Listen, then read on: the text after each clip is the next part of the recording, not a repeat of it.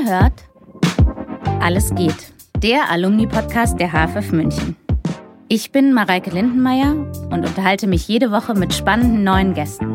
Alle sind AbsolventInnen der Münchner Filmhochschule. Wir reden über alles. Die Zeit nach dem Studium, Höhen und Tiefen, Kochrezepte, Hochbeete und Gedichte. Schön, dass ihr uns zuhört. Viel Vergnügen mit der neuen Folge.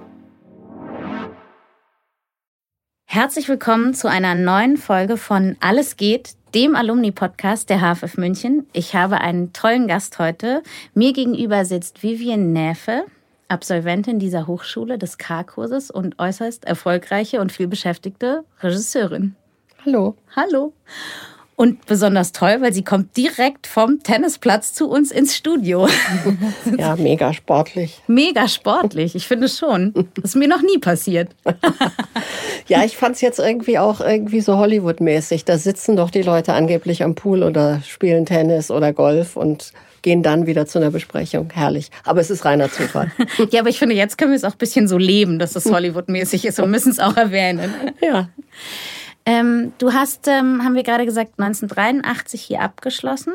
Warst noch in, wirklich eigentlich dann noch in der Kaulbachstraße auch oder verteilt auf München. Ja. Also es war anders, als es jetzt ist, ne? Wenn man hier ins Gebäude kommt. Ja, das war, glaube ich, ein Zehntel so groß. Äh, Das war ja noch ganz gemütlich am englischen Garten, so einer alten Villa. Ich hatte trotzdem das Gefühl, dass viele, viele Studenten da waren und aber ich glaube, es war auch noch in der Ohmstraße ein Teil und ich habe auch noch den Neubau in Giesing erlebt. Und ihr konntet aber auch schon noch extrem machen, was ihr wolltet, oder? Ihr wart, oder erinnerst du dich, dass es sehr verschult war damals oder wart ihr sehr frei in eurem Also wir waren sehr frei. Also man musste schon Filmgeschichte machen. Das habe ich auch gern gemacht, jeden Freitag. Und man musste Scheine machen, also Kommunikationswissenschaft. Also das stimmt, also man musste Scheine machen und äh, Technikprüfung bei Herrn Müller. Also ich hatte schon das Gefühl, dass es organisiert war. Aber es herrschte so das Genieprinzip. Jeder sollte schon äh, ganz frei machen, was er wollte. Und wenn er nicht, also die Scheine mussten irgendwie auftauchen, wie auch immer. Aber es war schon so, dass man so ähm, sehr viel Rücksichtnahme erfuhr, wenn man äh, seinem Genie irgendwie Zeit gab und mal nicht auftauchte eine Weile. eigentlich auch ganz schön Ich fand es eigentlich ganz cool. und vielleicht auch zielführend, oder? Dass man manchmal Zeit hat. Ja, also ich musste ja mein Geld verdienen fürs Studium und dazu hatte man dann auch Zeit. Ich habe dann beim BR gearbeitet und es dauerte 14 Tage im Monat. Und dadurch konnte ich Geld verdienen und die anderen 14 Tage war ich halt dann an der HFF. Das verteilte sich ganz gut so. Das fand ich interessant, weil wenn man jetzt deinem Wikipedia-Eintrag glaubt, dann bist du eigentlich nur an die Hochschule gegangen, weil du keinen Medizinstudienplatz bekommen hast. Ich habe einen bekommen. Also ich wollte Psychotherapeutin werden. Also ehrlich gesagt war meine Mutter Schauspielerin, mein Vater war Filmverleiher und ich wollte halt meiner Geschichte, meinem Schicksal entgehen. Und meine Mutter war auch sehr krank und psychisch krank. Und das hat mich natürlich äh, dazu geführt, dass ich gerne Fachärztin für Psychiatrie werden wollte und habe mich auch beworben und alles gemacht und hätte einen Studienplatz in Erlangen gehabt, tatsächlich für Medizin. Und dann habe ich angefangen, auch das zu studieren und mich hat schon diese Physikvorlesung hat mich echt gekillt. Und dann habe ich gedacht, dann mache ich halt doch das, wofür ich, also wofür ich eigentlich ja immer bestimmt war, schon durch mein Elternhaus. Und habe aber nach wie vor dieses große Interesse an der Psychologie und Psychotherapie. Das kann ja auch gar nicht schaden beim Filmemachen, oder? Also, aber du hast gesagt, der Welt entfliehen. Ne? Dafür bist du ja jetzt relativ lange und gut in dieser Welt doch aufgehoben und zu Hause, oder? Also Ich habe mich am Anfang halt gewehrt und habe selbst auch eine Psychotherapie gemacht, um irgendwie das alles loszuwerden aus meiner Kindheit oder beziehungsweise nicht loszuwerden, sondern damit leben zu können gut und dann wirklich zu machen, was ich wahrscheinlich immer wollte. Weil das frage ich mich, ist dieses sich an der Filmhochschule bewerben, ist ja gar nicht so einfach, wenn man es eigentlich nicht kennt. Weil woher soll man wissen, was man werden will? Ne? Also, oder woher weiß man eigentlich, was ein Regisseur macht oder ein Produzent? Oder ein, also, wenn man es jetzt nicht mitbekommen, aber du wusstest, ich möchte hier hin und ich möchte Regisseurin sein. Ja, ja, also ich wusste noch nicht so genau, ob ich lieber schreiben will. Ich habe mit zwölf schon ein Theaterstück geschrieben, ein schreckliches. Und, äh, Warum ein schreckliches? Ach ja, das war so, weiß nicht. Also so ganz psychologisierend. Und ähm, ja, ich habe auch dann überlegt, ob ich Schauspielerin werden sollte. Und da fand ich mich dann nicht talentiert und wollte mich auch von meiner Mutter natürlich absetzen. Und ja, und so wusste ich natürlich eigentlich schon, worauf ich mich einlasse, als ich mich beworben habe. Ähm, wolltest du, also eigentlich übers Schreiben, magst du lieber selber zu schreiben oder mit Leuten zu schreiben oder sagst du, wie es kommt? Ach, wie es kommt. Ich habe mhm. ja jetzt auch Writers Room tatsächlich gemacht. Mhm. Ähm, ich mag wahnsinnig gern Writers Room zusammen plotten. Ich mag überhaupt nicht gern ganz alleine sein, monatelang zum mhm. Schreiben. Was ich aber gemacht habe, als mein Kind klein war, mhm. habe ich drei, vier Jahre lang rumgesessen und ganz alleine geschrieben und dann immer versucht, zu zweit oder gar nicht oder jetzt mit Weitersrum mhm. ist eigentlich total gut für mich. Mhm. Dein Kind saß ganz viel neben dir, als du geschrieben hast. Das hat sich auch irgendwie übertragen, ne? Ja. Aber wie schön, also und du hast auch relativ schnell nach der Hochschule auch gearbeitet und so, ne? Also es gab jetzt keine große Lehre nach der oder nach dem Abschluss hier, weil das ist ja manchmal so, dass man dann fertig ist und dann muss man sich so positionieren und finden und Jobs. Ja, also ich hatte einen sehr erfolgreichen Abschlussfilm und dann habe ich mhm. zwei kleine Fernsehfilme gekriegt, a 60 Minuten. Und dann dauert es aber wieder drei, vier Jahre. Mhm. Also das war eigentlich ganz gut für mein Kind also für meine Tochter, weil ich dann viel zu Hause war. Ich war mhm. zwar nicht immer guter Laune, weil ich immer so lange zu Hause sein musste und kein und nichts vorwärts ging. Also meine ganzen Einreichungen wurden abgelehnt und äh, es hat lange, lange, lange gedauert. Also drei, vier Jahre bestimmt, bis ich nach den ersten beiden 60 Minuten dann äh, den ersten 90er gemacht habe. Und was würdest du sagen, wie man durch diese Zeit durchkommt? Weil ich finde ja auch, dass die irgendwie dazugehört und es gut ist, wenn die Leute sagen, ich hatte das auch. Ich saß auch zu Hause und dachte, ich komme nie wieder, kann ich mich an ein Set stellen, nie wieder guckt einer meine Filme. Hast du einen Tipp, was man machen kann, durchzuhalten? Oder würdest du sagen, es ist gut, kurz was ganz anderes zu machen oder mehrere Projekte anzuschieben? Oder also viel lesen, ein Kind haben. Mhm und äh, ehrlich gesagt Tennis spielen oder sowas. Das, das, das macht Glücksgefühle und dann überlebt man das. Und dann mhm. kriegt man keine Depressionen.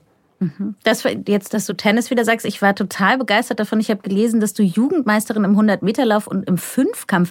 Was ist nochmal Fünfkampf? Das war der Vorläufer von Siebenkampf. Jetzt ist ja Siebenkampf. Ähm, das ist einfach 100 Meter, Hürden, Kugelstoßen, Hochsprung, Weitsprung. War das damals? Und das hast du alles gemacht? Ja, ja.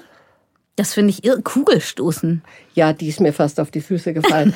Aber man hat ja immer Stärken und Schwächen. Ich konnte immer sehr schnell laufen. Mhm. Und das hat es dann ausgeglichen. Aber meine Karriere habe ich dann so mit 16, 17 beendet, meine Leichtathletik-Karriere. Aber das hattest du auch selber gewählt, so eine Leichtathletik, dass man, also ich, genau, mir ist das ganz fremd. Ich habe mir immer versucht, auch von den Bundesjugendspielen zu drücken und so. Da musste man doch mit der Schule hin irgendwie. Ja, ja, das war so an der Schule. Ich war ja hier in Oberbayern, also ich war in Iking in der Schule. Und da hat sich das alles angeboten, vom Skifahren und auf dem Dorf gewohnt mhm. und Leichtathletik und Handball. Also sonst konnte man nichts tun. Es gab schon ein Kino. Mhm aber halt nur eins und das wechselte auch nur einmal in der Woche, das Programm. Mhm. Also insofern äh, musste man Sport treiben. Stimmt, da waren dann auch Vereine, oder? Und man ja, haben sich, alle haben sich da getroffen ja. und da waren so, mh, ja, ich bin ein unsportliches Stadtkind. Nein, also wir draußen in Bayern auf dem Land, wir mussten. Hat man keine, keine Wahl. Hat man keine Chance. Und ähm, genau, also dann hast du aufgehört, ähm, mit dem Sport und dann hast du aber aus irgendeinem Grund, warum in USA einen Abschluss gemacht? Wie kam das? Ein Schüleraustausch. Ich wollte auch weg dann aus dem mhm. Dorf und habe mich da beworben und dann, ähm, ich glaube, das gibt es heute auch noch, äh, kriegt man ein Stipendium und ist dann ein Jahr bei einer Gastfamilie mhm. und das war das Senior Year in High School und so habe ich einen äh, Highschool-Abschluss, hätte da jederzeit studieren können. Aber ich hänge sehr an München. Also ich bin dann auch in München geblieben und dachte auch, Erlangen Medizin ist auch weit weg. Und so geriet ich dann an die Münchner Filmhochschule auch. Wollte auch nicht nach Berlin zum Studieren. Erinnerst du dich, was du für die Aufnahme machen musstest? Oh ja, eine Fotoreportage über einen Handwerker. Oh, Wahnsinn, das ist fast, das ist heute noch so, glaube ich. Ja. Wirklich, was Echt? für, ja. Also Ach. über einen Handwerksberuf eigentlich ein Porträt. Ja. Ähm, vielleicht wurde es gerade geändert, das weiß ich nicht genau, aber es war ganz lange noch genau so. das, ja. Ja, und das habe ich gemacht über einen Hufschmied draußen in Pullach. Und man musste gar keinen Film drehen, nur dieses Porträt noch machen. keinen Film drehen. Ich glaube, man musste noch irgend so ein Essay schreiben über irgendeinen Film, den man toll fand. Mhm. Und vielleicht auch so ein paar Drehbuchseiten. Ja, ich glaube ein paar Drehbuchseiten. Aber mir ist diese Fotoreportage über den Hufschmied am besten im Gedächtnis. Und kanntest du den Hufschmied mhm. oder hast du ihn, du hast ihn rausgesucht? Ja, mhm. ja. Das ist ja auch, dann wurdest du beim ersten Mal genommen? Ja. Ja. Und hast du noch zu deinen Kommilitonen, habt ihr engen Kontakt? Überhaupt nicht. Ähm, das hat sich leider sehr bald ähm, zerstreut. Ich habe kürzlich mal wieder den Rainer Wemken getroffen, mhm. der Produzent ist. Mhm. Ähm, Bentele höre ich ab und zu was. Aber wir waren ja nur zwei Frauen und die andere Frau habe ich völlig, die Angela Lüttgemeier, habe ich völlig aus den Augen verloren. Ach, und dann gab es noch so einen Gaststudenten, der ist Autor geworden, den sehe ich oft. Jetzt mein, ist mir sein Name entfallen.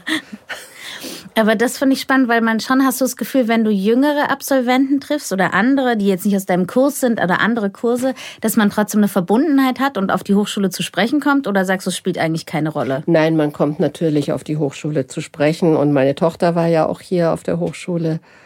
Und immer wieder trifft man Hochschulabsolventen. Und ich bin ein bisschen stolz. Also ich habe hier wenig unterrichtet, ich habe so ein paar Gruppenproduktionen betreut und habe mit der Frau Krützen, da habe ich irgendwie schön irgendwo so eine Gastdozentur gemacht. Aber mehr habe ich eigentlich in Ludwigsburg unterrichtet. Mhm. Würdest du, was würdest du hier unterrichten? Regie führen, Schauspielerinszenierung würde ich sehr gerne machen. Mhm. Und wie würdest du ähm, Schauspieler herholen und Szenen oder würdest du die Studierenden selber spielen lassen? Würdest du Nein, um Gottes Willen, man ist ja nicht, also man sollte, was haben wir selber spielen müssen? Das war ja immer schrecklich. Da sollte man schon lernen mit Leuten, die das auch ein bisschen können. Mhm. Das, weil was nützt die ganze Inszenierung, wenn der Schauspieler völlig unbegabt ist?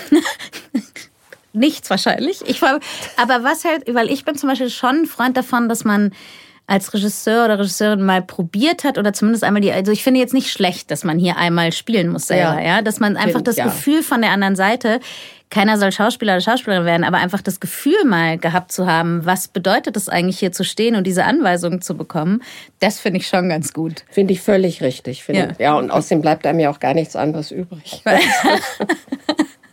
zum Glück haben wir eigentlich gut, es machen tolle Schauspieler jetzt hier mit den Seminaren mit, zum Glück. Ja. Ich habe mich dann auch gefragt, als ich so deine Vita gelesen habe, bist du noch aufgeregt vom ersten Drehtag? Ja. Ja? Ja, total. Ähm, weil ich immer denke, was muss ich gleich wieder machen, bitte? Und aus und ah, also ja, und irgendwie die ganzen Abläufe und es ändert sich ja auch ständig. Ja. Und jetzt habe ich äh, mein letztes Projekt ist seit Mai fertig und ich arbeite an einem Kinofilm und eigentlich auch an einer Serie und denkt immer, oh Gott, hoffentlich kann ich das wieder, wenn ich erst nächstes Jahr wieder drehe. Mhm. Also das hört nie auf. Mhm. Und dass du sagst, Schauspieler, die du, wo du sagst, ah, diese Besetzung möchte ich und da bin ich aufgeregt, die zu treffen oder kennenzulernen für eine Rolle? Oder da hast du jetzt so viele Leute schon getroffen, oder? Das ist ja, das regt mich, glaube ich, weniger auf. Ich, ich freue mich, also wenn ich das Gefühl habe, das könnte eine tolle Zusammenarbeit sein. Also weil es gibt ja auch sehr unangenehme Zusammenarbeiten mit Schauspielern, die so mhm. irgendwie jegliche Lust verloren haben an ihrem Beruf und eigentlich nur noch irgendwas abspulen, wo du gar nicht mehr durchdringst. Woran meinst du, liegt es, dass das passiert? Weil ich finde oft, dass das passiert bei Leuten, die eigentlich ja eine große Auswahl haben, die viel Arbeit haben könnten, die das sehr genießen könnten. Und dann kommt da, schleicht sich so eine Unzufriedenheit in den Alltag rein, ne? Das passiert oft bei Leuten, die in langlaufenden Reihen sind. Mhm. Und die dann eigentlich immer die gleiche Rolle spielen, zehn Jahre lang. Mhm. Und dann am liebsten auf ihrem Stuhl sitzen bleiben möchten und gar nichts mehr machen. Haupt und auch schon sich für den Text nicht mehr interessieren.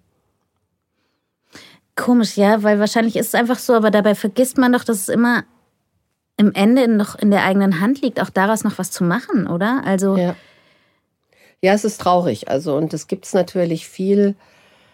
Ich versuche halt tatsächlich immer noch Sachen zu machen, die ich noch nie gemacht habe. Also eben so eine, ich habe jetzt eine Sci-Fi-Komödie entwickelt mit einer Produktion hier in München und habe, und das, der Kinofilm ist eine Satire, so ein Ensemble-Satire, so ein bisschen Gottesgemetzelsmäßig. Mhm.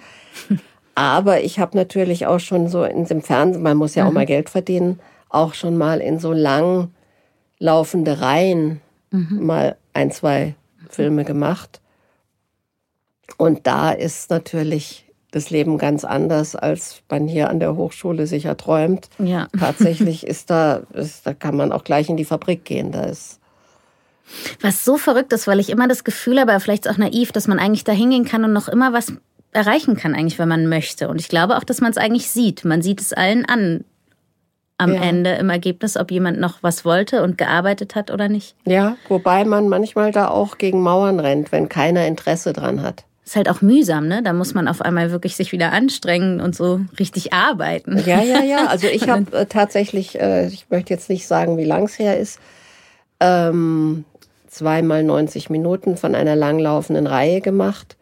Und da haben sich ein, zwei Schauspieler nach einer Woche bestell, äh, beschwert bei der Produktion, sie müssten sich so viel bewegen.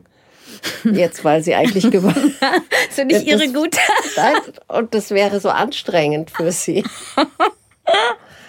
Da habe ich auch gedacht, um Gottes Willen. Finde ich irre gut. Frau Nefe sagt immer, ich muss da von A nach B gehen. Ja. Toll. Ja, also das war äh, ziemlich frustrierend, diese Erfahrung. Magst du den Casting-Prozess? Sehr, ja. Ich habe irgendwie bei, und da hast du wahrscheinlich oft und viel darüber ähm, gesprochen, der Geschmack von Apfelkernen, weil ich so drüber nachgedacht habe, wie ist es so, Konstellationen zu finden, Menschen in unterschiedlichen Generationen, ne? Ist ja irre schwierig, oder? Ja. Jetzt für so ein Casting, weil achtet man nur auf Äußerlichkeiten, achtet man. Ach, mir ist immer das Wichtigste, dass man spielen kann. Also du kannst natürlich, sage ich was ganz Unwokes, äh, keinen Schwarzen besetzen als, äh, als Kind und dann ist der weiß als Erwachsener. Mhm. Aber ansonsten ist mir das ziemlich wurscht. Mhm. Wenn es ungefähr stimmt, ich habe sogar mit verschiedenen Augenfarben bei den Apfelkernen. Ah, ja, Wahnsinn. also jetzt mhm. weiß ich gar nicht mehr, wer. Irgendein mhm. Kind stimmt nicht in der Augenfarbe. Ich mhm. glaube zu Meret Becker oder so. Mhm. Also, weil wir dann gesagt haben, nee, der junge Matthias habe ich. Ah. Da habe ich einen besetzt, der andere Augenfarbe hat, weil Mhm. Das war halt der Beste und irgendwie wirkte der so und es hat kein Mensch gemerkt, dass die Augenfarbe nicht stimmte und wir haben auch keine Kontaktlinsen gemacht und so. Ähm, tatsächlich ist mir immer das Wichtigste, ob jemand spielen kann und da habe ich schon oft Streit bekommen, weil auch bei den wilden Hühnern, ah, das Kind ist nicht hübsch genug und wir müssen ja an die Masse denken. Mhm. Und Nein. ich habe immer gedacht, na, Hauptsache das Kind kann spielen und hat eine mhm. Ausstrahlung. Mhm. Total. Kinderspielen finde ich eh ist auch so eine Sache, ne? Wenn das so Kinderschauspieler dann.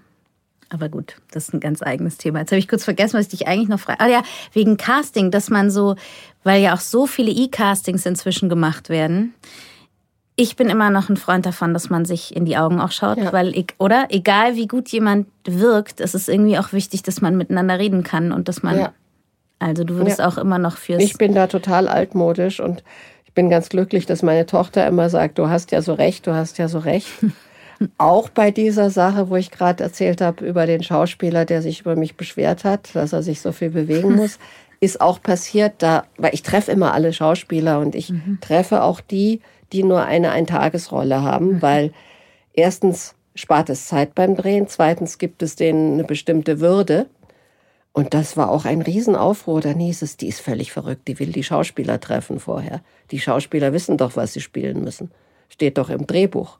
Davon abgesehen, dass die Drehbücher so spät fertig wurden, dass da noch gar nichts stand. Aber gut, es ist tatsächlich so, dass viele Dinge passieren da draußen, vor allem in der Fernsehlandschaft, die man sich hier nicht erträumt hat, die wirklich schrecklich sind mhm. und die Qualität verhindern. Mhm. Und ich schätze mich so glücklich, dass ich so viele Kinofilme gemacht habe und auch sehr viel Freiheit erlebt habe in meiner Karriere. Aber das finde ich so einen wichtigen Punkt, den du gerade gesagt hast. Und ich habe interessanterweise gerade mit einer Schauspielerin geredet, die gesagt hat, es hat so zugenommen für sie, dass man einen Tagesrollen hat und hochmotiviert ans Set kommt und dann ein Spielleiter oder Spieler oder Regisseur oder Regisseurin so sagt, ähm, du kannst es einfach nochmal sagen. Und die auch gesagt hat, warum? Und wenn er nur meinen Namen sagen würde, ja, er muss mich nicht mal treffen. Und ich finde so interessant, dass es so oft passiert, dass die Leute diesen kleinen Aufwand scheuen und den großen, also Gewinn, den man davon hätte, einfach übersehen. Und das passiert ja irre oft. Ja. Also, und es ist so offensichtlich. Ich bin da echt immer so. Aber findest du, es ist in Ordnung, dass man hier in einer geschützten Welt ist? Oder findest du, man sollte noch viel mehr hier sagen, Freunde da draußen, ist es anders? Ja, ich glaube nicht, dass man das glaubt. Also ich erinnere mhm. mich, wenn da jemand gekommen wäre, als ich hier an der HFF war, und gesagt hätte, also was ich gerade erzählt habe, dann mhm. hätten die gedacht, na ja, also der, die Alte hat eine Macke.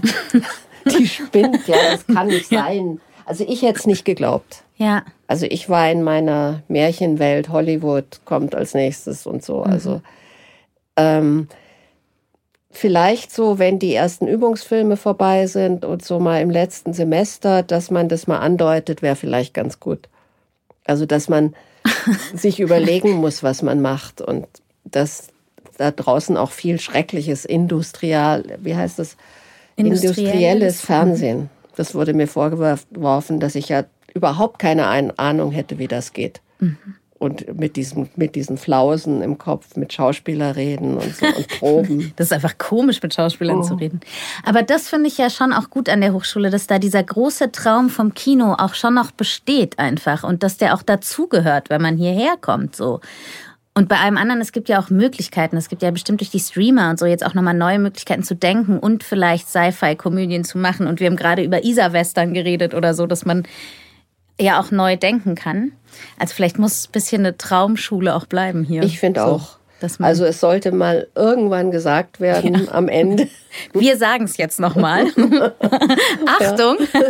Achtung, da lauern wirklich grauenhafte Projekte da draußen. Man muss vorsichtig sein. Ähm, ich habe das Gefühl, dass du ganz viele Sachen, das hast du auch vorhin schon ganz kurz gesagt, dass man also ein Kind kriegen, zum Tennis gehen, ähm, ich habe gesehen, du spielst Schach oder ist das falsch? Ja, auch, aber ich spiele auch Golf und ich, also ich mache alles, was mit Bewegung zu tun hat und ich versuche ganz viel ins Kino zu gehen und ich, puh, also alles, was äh, dich auf Gedanken bringt, die erstmal nichts mit dir selbst und im Kino und im Fernsehen zu tun haben, mhm. ist gut. Mhm. Also das, ich versuche möglichst meinen Geist fit zu halten mit allem. Und auch ähm, Bücher, richtig? Du bist eine Leserin und ja. ich habe gesehen, es gibt Buchempfehlungen, die du aussprichst. Dann habe ich mich gefragt, wie suchst du deine Bücher aus? Gehst du auch nach Empfehlungen von Freunden? Ja. Begegnen, ja? Ja.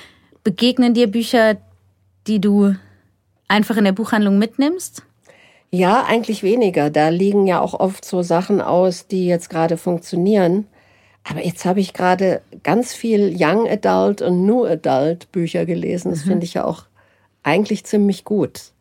Da sind, da sind auch ganz andere Geschichten, die größer denken, die dann irgendwo in der Welt spielen und irgendwelche Genres mischen. Mhm. Und das habe ich jetzt gerade von einer Agentin, die ähm, so Verfilmungsrechte makelt ah, ja. bekommen. Und da habe ich jetzt, glaube ich, zehn Bücher. Ich lese sehr schnell. Mhm. Also ich kann Gott sei Dank schnell lesen und ratter die runter. Liest du, wenn du unterwegs bist oder zu Hause? Äh, überall, weil ich habe auch, ich mache jetzt mal Werbung, Audible. ähm, und das, also wenn ich zum Tennis fahre, höre ich dann ein bisschen ein Buch. Mhm. Und ähm, dann habe ich, ich habe alles. Ich habe ein Kindle, ich habe normale, viel lieber mhm. natürlich echte Bücher. Mhm. Aber wenn man nicht so viel Gepäck mitnehmen kann, nehme ich ein Kindle mit. Dann habe ich auch noch eben das Audible. Mhm.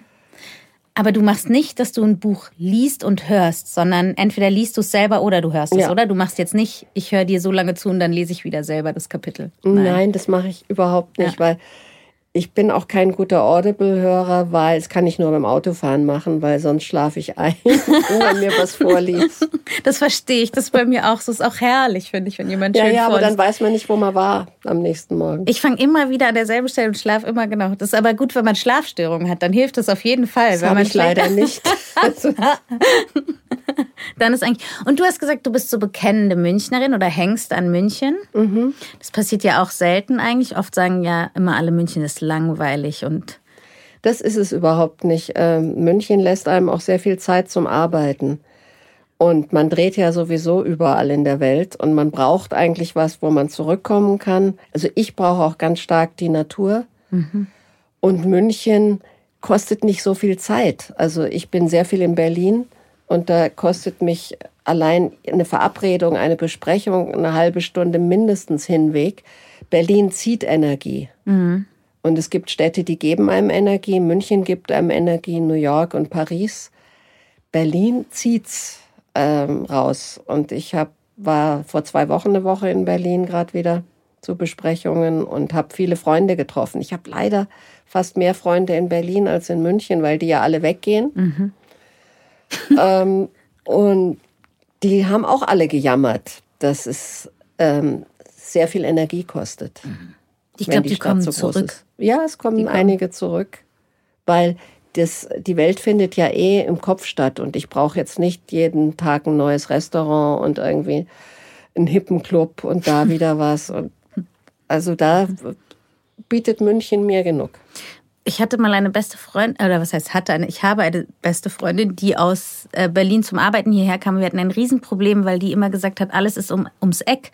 Und ich finde, es ist nie ums Eck. Die Berliner sagen immer, alles geht ganz schnell. Und dann läuft man 20 Minuten und fährt noch eine halbe Stunde mit der U-Bahn. Da ist man hier ja in Italien, wenn Ja. man so, oder am Starnberger See. Und das finde ich auch, ich, aber da kann man dann vielleicht lesen in der S-Bahn oder so. Ja, das habe ich tatsächlich auch immer getan, wenn ich in den Schneiderraum gefahren bin in Berlin. Aber dann kotzt wieder je- jemand neben einen hin oder fängt an zu singen. Also das ist, man hat in Berlin weniger Ruhe zu arbeiten. Ja. Aber dafür tobt da das Leben, sagen wir mal alle, ne? Da ist der.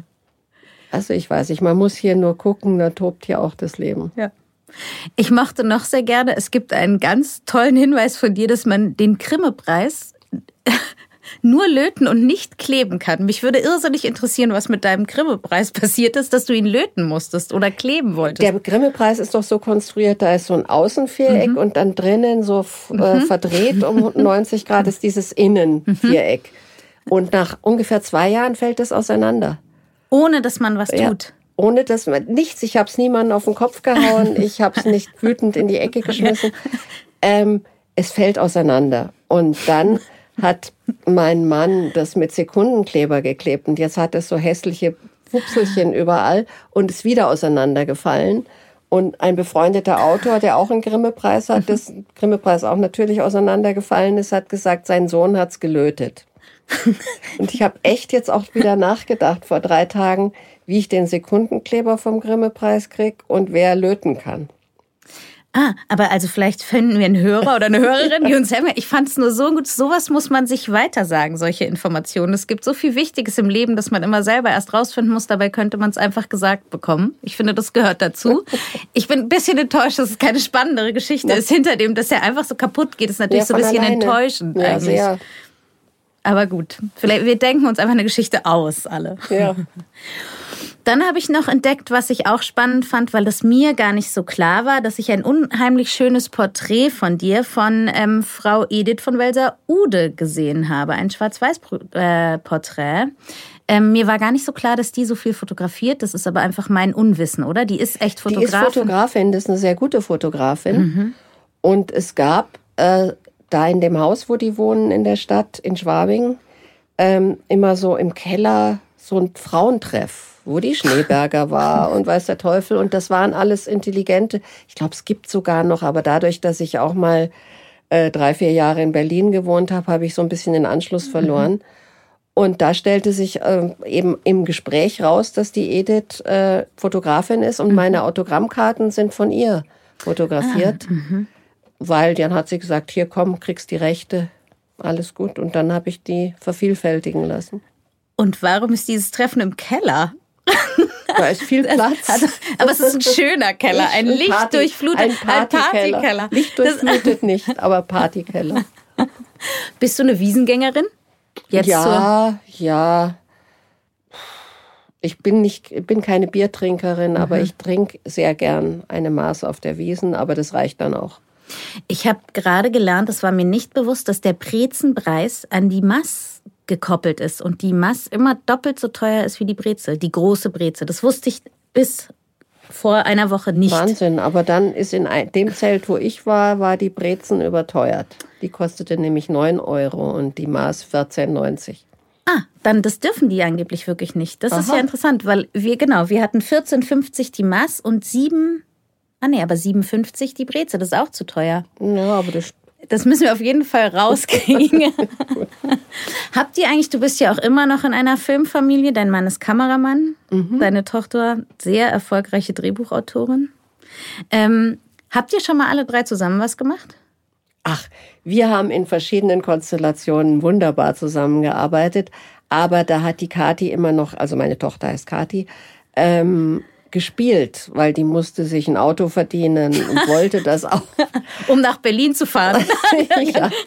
Nein, also sie hat sehr viel gedreht mit mir, mhm. schon mit zwölf. Mhm. Von zwölf bis 24 hat sie viel als Schauspielerin gearbeitet. Und ich habe schon äh, bei einem Kinofilm Seitenwechsel hat sie das Drehbuch geschrieben. Mhm. Also wir haben schon richtig, also in mhm. diversen Konstellationen. So, und das hat auch gut funktioniert. Ja, das finde ich nämlich auch gar nicht selbstverständlich, dass man als Familie gut zusammenarbeitet. Das also das konnten wir immer sehr, sehr gut. Mhm. Das, ja, das war auch immer sehr schön. Seht ihr euch oft jetzt so mit München, Berlin? Ähm, so viel wie möglich. Also mhm. wir haben uns letzten Samstag gesehen und davor war ich zu ihrem Geburtstag eine Woche in München, mhm. vor zwei, drei Wochen. Mhm. Und jetzt sehen wir uns das darf ich nicht verraten. Wir sehen uns jetzt auch bald wieder in München zu einem Ereignis. Und ähm, dann, ja, also so, also sie ist ja jetzt auch Showrunnerin und sie drehen jetzt bis Februar. Mhm. Und sie hat sehr viel zu tun. Mhm. Aber ja, es gibt auch eine Party in zwei Wochen, eine Hochzeit, da sehen wir uns auch wieder. Mhm. Schön. Du kannst ihr immer herzliche Grüße ausrichten. Ich freue mich, wenn sie auch zu Besuch kommt. Ah, guck mal, unser Fla krass, das war schon unser Flamenco-Move. Das ist ja verrückt. Das ist schnell vergangen. Ich bin, ich bin erst auf Seite 1 von meinen Notizen. Das geht gar nicht. Das, das ist tut ja mir verrückt. jetzt leid. Oder? Ja, aber gut. Nein, also, aber das verrückt. Aber ich habe eh noch, genau, ich wollte dich fragen, du hast gesagt, du würdest Inszenierung unterrichten. Ähm, sie müssten nicht selber spielen, du würdest Schauspieler herholen. Was würdest du sagen, soll man auf jeden Fall, wenn man jetzt anfängt hier zu studieren, ne? was soll man mitnehmen von dieser Hochschule oder wie soll man die Zeit nutzen? Was denkst du, ist am besten für einen, wenn man hier ist? Ich fand am allercoolsten die ganze Technik. Also ich fand es großartig, das alles zu lernen im Dunkelsack. Ach, was habe ich? Äh, das ist alles gar nicht mehr, weil man ja mhm. digital mhm. dreht. Das mhm. wird schon sich auch wieder mal ändern. Aber ich fand großartig, ich war völlig unfähig, 16 ähm, Millimeter einzulegen, mhm. habe immer die Schichten abgeleckt im Dunkelsack, um zu gucken. Also ich fand es ja. wirklich, wirklich ja. großartig. Mhm. Und ähm, Technik mitzunehmen ist wunderbar. Ähm, und auch die möglichst viele Übungsfilme, so viel wie möglich, nicht, mhm. nicht versuchen, was auszulassen, mhm. finde ich auch ganz toll. Ich fand also eigentlich habe ich viel mitgenommen. Ich mhm. habe die Filmgeschichte mitgenommen. Ich finde die Grützen mit ihrer Theorie fand ich, äh, die habe ich ja nicht selbst erlebt, mhm. aber dann eben in dem Seminar mhm. zusammen fand ich auch großartig. Die Möglichkeit zu haben, selbst zu inszenieren, es mhm. ist auch toll. Das hat man ja nie wieder in dieser Freiheit. Ich habe mich noch, weil du ähm, auch wohl Filmkritiken geschrieben hast, oder? Mhm. Und bei Kino Kino auch moderiert ja. hast und so. Findest du, dass es wichtig ist, dass man viele andere Filme guckt? Ja. Alte, neue, Alte, alles, was neue, geht. Ja, alles, was geht. Zwölf Stunden am Tag, wirklich sollte man. Ich war in Hof immer bis fünf Uhr morgens im Kino und man kann gar nicht genug sehen. Warst du auf der Würstelliste auch? Der ich glaube, es gab doch dieses Wettessen Würstel immer. Nein, nein. nein, keine. Und Theater, Oper, alles zählt, oder? Einfach alles angucken? Einfach alles angucken. Ich bin kein Operngänger und ähm, Theater ärgere ich mich ziemlich oft, mhm. aber ich gehe trotzdem oft hin. Mhm. Gut, das ist doch ein ganz gutes Schlusswort. Ich danke dir sehr für deine Zeit. Ja. Und wir, der Hauch von Hollywood, aus dem hier liegt noch ein, ihr könnt es alle nicht sehen, aber ich sag's euch, sie hat sogar ein Handtuch mit dabei vom Tennis noch. Das finde ich so großartig. Vielen Dank für den Besuch. Ja, hat mich gefreut. Vielen Dank fürs Gespräch. Dankeschön. Das war Alles geht für diese Woche.